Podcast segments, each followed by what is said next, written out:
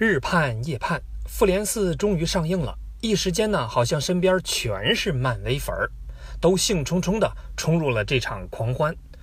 我倒是还没有去看过，不过朋友说首映场的票价是一百八十块，我觉得我狭隘了。为什么我买过的票都是二十五呢？不过我敢相信，虽然你们口口声声说真爱，可连人家为啥牛逼，可能都未必知道。好吧。你别看我只看二十五块钱的电影，甚至呢就是充了一个优酷会员，但绝对不影响我对这家伟大公司的了解。不服来聊。漫威呢号称超级英雄流水线，跟他笔下的英雄一样，用实际行动实践着自己的信条，那就是没有经历波折，你谈什么人生？而他的故事呢，又得从他的老冤家 DC 说起。话说上世纪的三十年代。美国闹了经济危机，老百姓喜迎经济大萧条，日子不仅成了悲剧，还连续的续悲。于是大伙儿纷纷觉得，现实比黄连还苦啊，生活很苦，老天爷整点乐子吧。兴许呢，上帝被感动了，立马呢就派了一个超级男生过来。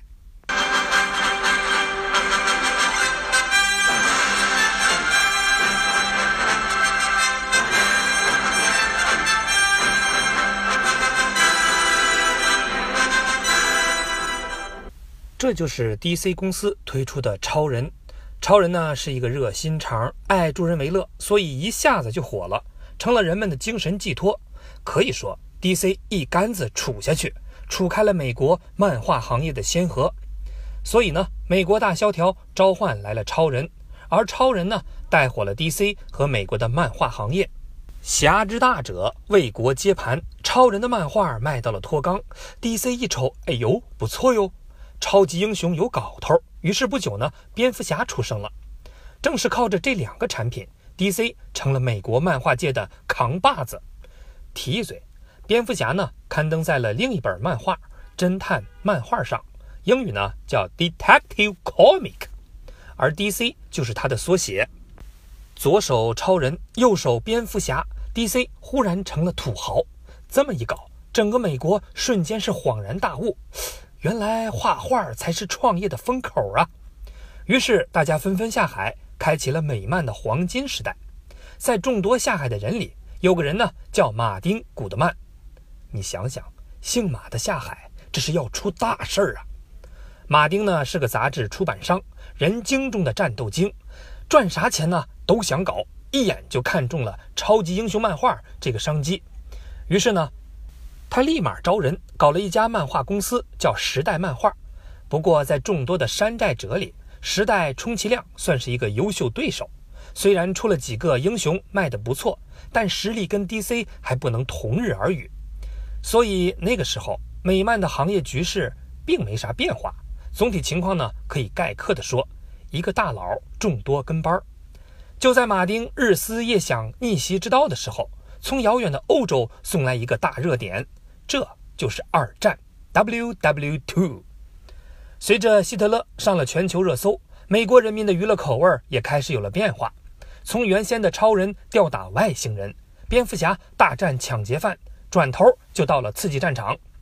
最初，美国政府不想参战，导致老百姓觉得政府不给力。既然肉体去不了，精神也不参与，就说不过去了吧？时代漫画呢，瞅准了机会。原创了一个美国超级大兵的形象，穿制服、拿盾牌，还手撕德国鬼子，满足了人们云参与的需求。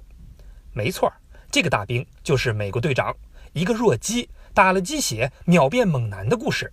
这一下戳中了美国心，美队一炮而红，销量直逼超人。时代漫画也借此后来居上，跟 DC 分庭抗礼。而美漫行业也发生了点微妙的变化。说白了，美队的诞生就是一个蹭热点的故事。到这儿明白了吧？抓住一个市场需求往死里干，快速抢热点。所以这哪里是讲美漫，简直就是告诉你公众号十万加的高阶技巧啊！不过热点这个东西好是好，最怕的是。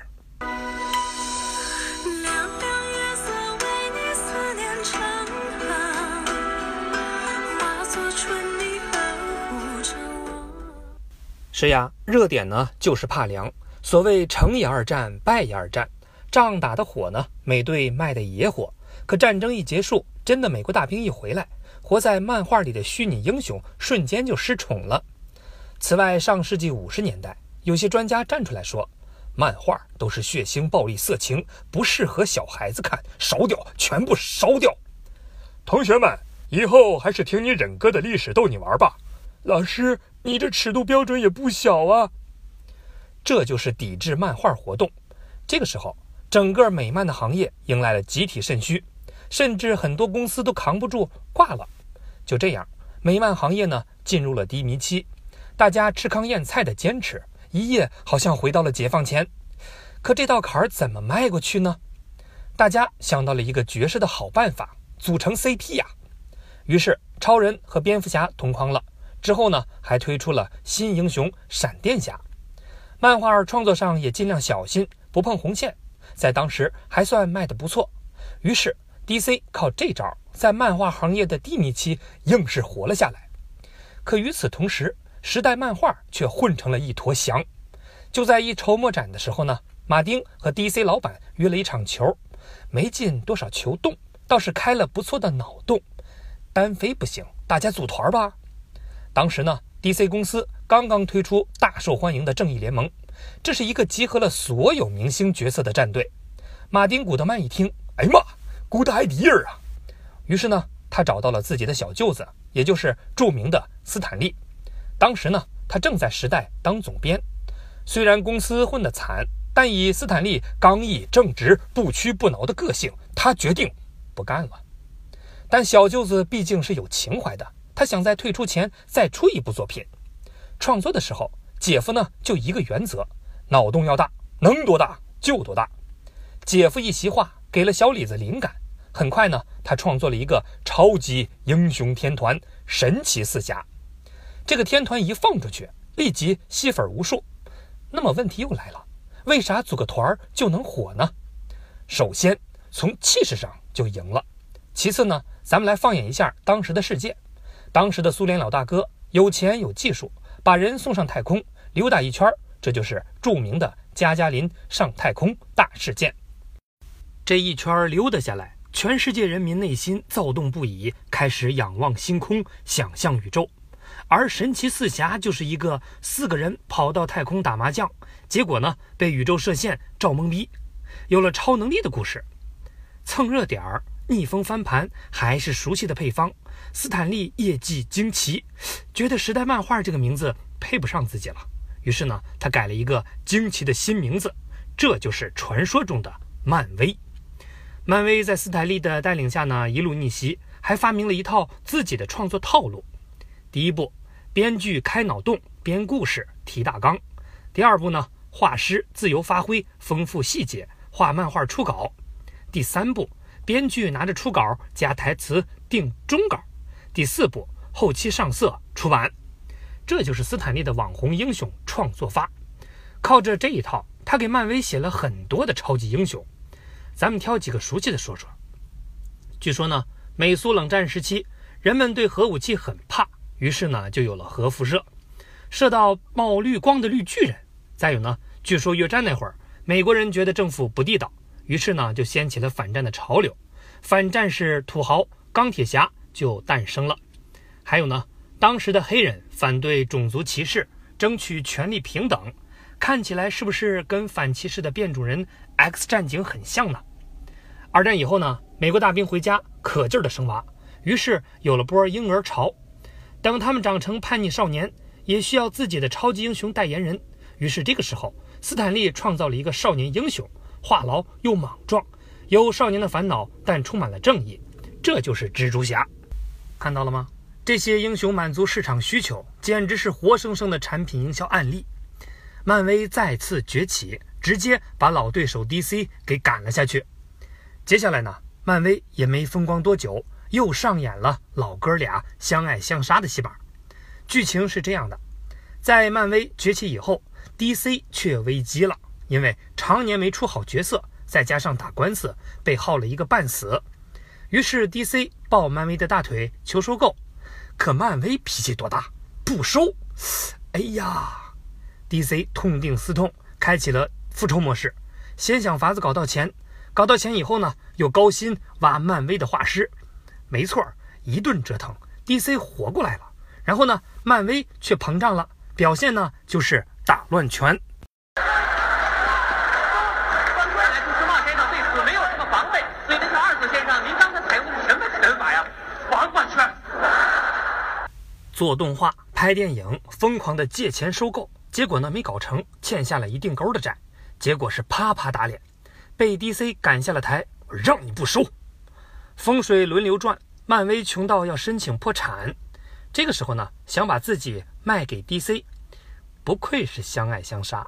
DC 犯了同样的毛病，不过他拒绝的很委婉，滚蛋。就在漫威孤立无援的危难之际，一片暗淡的视线里，仿佛冒出了一丝的曙光。他大概想起遥远的东方一位哲人的至理名言：“未曾清贫难成人。”不经打击老天真，自古英雄出炼狱，从来富贵入凡尘。为了生存，漫威只好卖掉了一点版权来续命。可万没想到，这些被卖掉的漫画竟然被拍成了电影，而且火得不行。比如福克斯拍了《X 战警》，索尼呢拍了《蜘蛛侠》。这种感觉就好比辛辛苦苦种的粮食全被地主给吃了。虽然漫威内心千万个草泥马奔过，但他们终于发现了一条新的出路。那那我就走了啊！今天半夜还有一趟火车，我我就到欧洲拍电影去了。说干就干，漫威呢迅速成立了漫威影业。后来他们还很幸运的得到一个小鲜肉凯文·费奇，正是这哥们儿。一手打造了电影版的漫威宇宙，但是要拍电影，他们的前边还有一座大山，那就是制作成本。刚才就说了，别人拍电影赚钱，可漫威快穷到破产的边缘了，手头没钱，干啥都不好使。不过呢，漫威老板们想了一个办法，用版权做抵押，借到了几个亿，大胆的赌一把。这段呢，我用石家庄话翻译一下：赢了回家撸串。赔了就地解散，没错。借到钱以后呢，投资拍摄的就是著了名的钢铁侠。后边的故事各位就都熟悉了。这次豪赌呢，漫威迎来了第二春，就靠它，漫威电影黄金十年来了。节目最后呢，咱们分享一个如何观看二十二部漫威电影的顺序彩蛋。我就说一遍啊：钢铁侠、无敌浩克、钢铁侠二、雷神。美国队长、复仇者联盟、钢铁侠三、雷神二、美国队长二、银河护卫队、复仇者联盟二、蚁人、美国队长三、奇异博士、银河护卫队二、蜘蛛侠、雷神三、黑豹、复仇者联盟三、蚁人二、惊奇队长、复仇者联盟四。